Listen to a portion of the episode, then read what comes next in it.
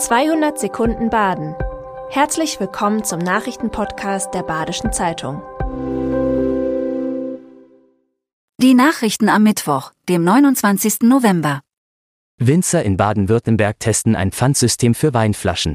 Das Institut Weincampus in Neustadt in der Pfalz erkundet, wie ein Mehrwegsystem für die gebräuchlichen 0,75 Liter Flaschen eingeführt werden kann.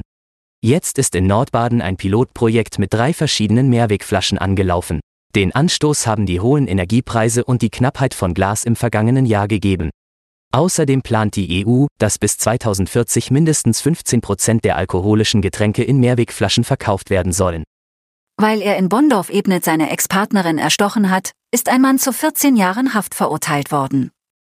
Laut dem Landsgericht Waldshut hat der 50-Jährige heimtückisch und aus niedrigen Beweggründen seine Ehefrau getötet, die seit kurzem von ihm getrennt lebte.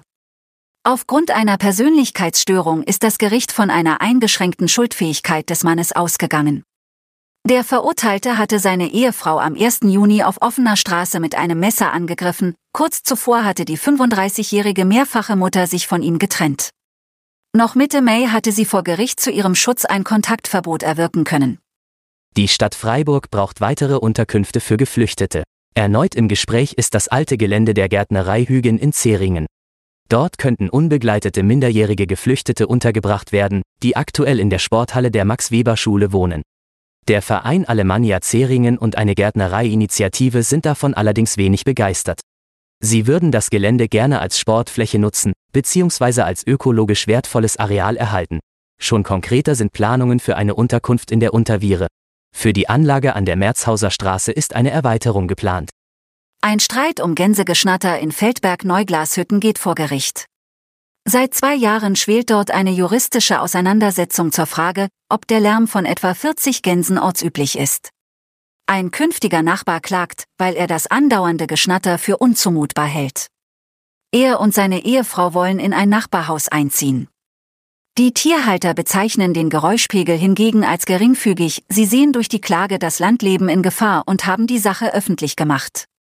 Unterstützt werden sie von einer Petition mit 70.000 Unterschriften, die fordert, ortsübliche Emissionen des Landlebens als Kulturgut zu schützen. Zwei Freiburger haben eine Wickelstation für draußen konzipiert.